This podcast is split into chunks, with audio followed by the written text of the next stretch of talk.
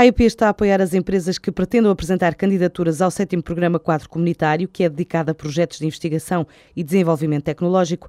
O programa existe desde 2007, termina este ano de 2013, iniciado com 55 mil milhões de euros, já atribuiu 35 mil milhões e ainda estão disponíveis cerca de 15 mil milhões para apoiar projetos neste domínio. Para Portugal foram já atribuídos cerca de 414 milhões de euros para mais de 7 mil projetos, ou seja, apenas 1,17% do financiamento total atribuído pela União Europeia neste programa. Este ano a AIP já submeteu 20 projetos a concurso, mas continua aberta a novas propostas das empresas nas áreas das energias, transportes, ambiente e tecnologias de comunicação.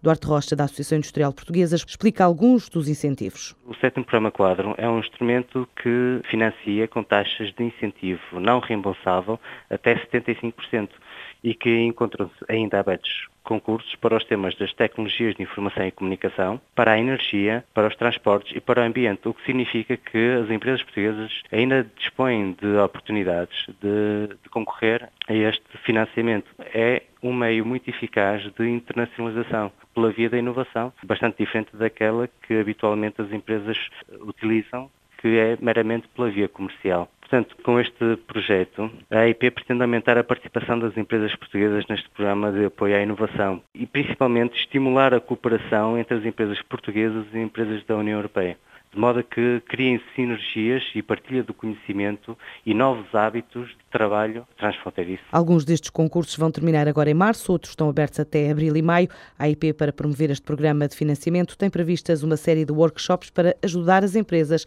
a apresentar as candidaturas.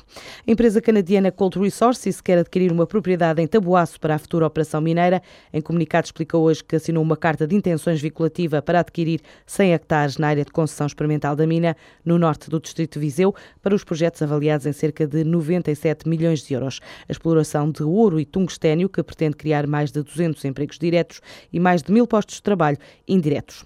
Cinco anos após o lançamento da plataforma logística Lisboa Norte, que previa um investimento de 265 milhões de euros e a criação de 17.500 empregos. Apenas os acessos estão concluídos e pagos pela Câmara de Vila Franca de Xira. O empreendimento sediado na freguesia de Castanheira do Ribatejo foi lançado a 11 de março de 2008 promotora, a empresa espanhola Abertis Logística, entretanto adquirida pela Saba Infraestruturas, disse na ocasião que o projeto ia criar milhares de postos de trabalho, sendo 5 mil diretos durante os 10 anos seguintes.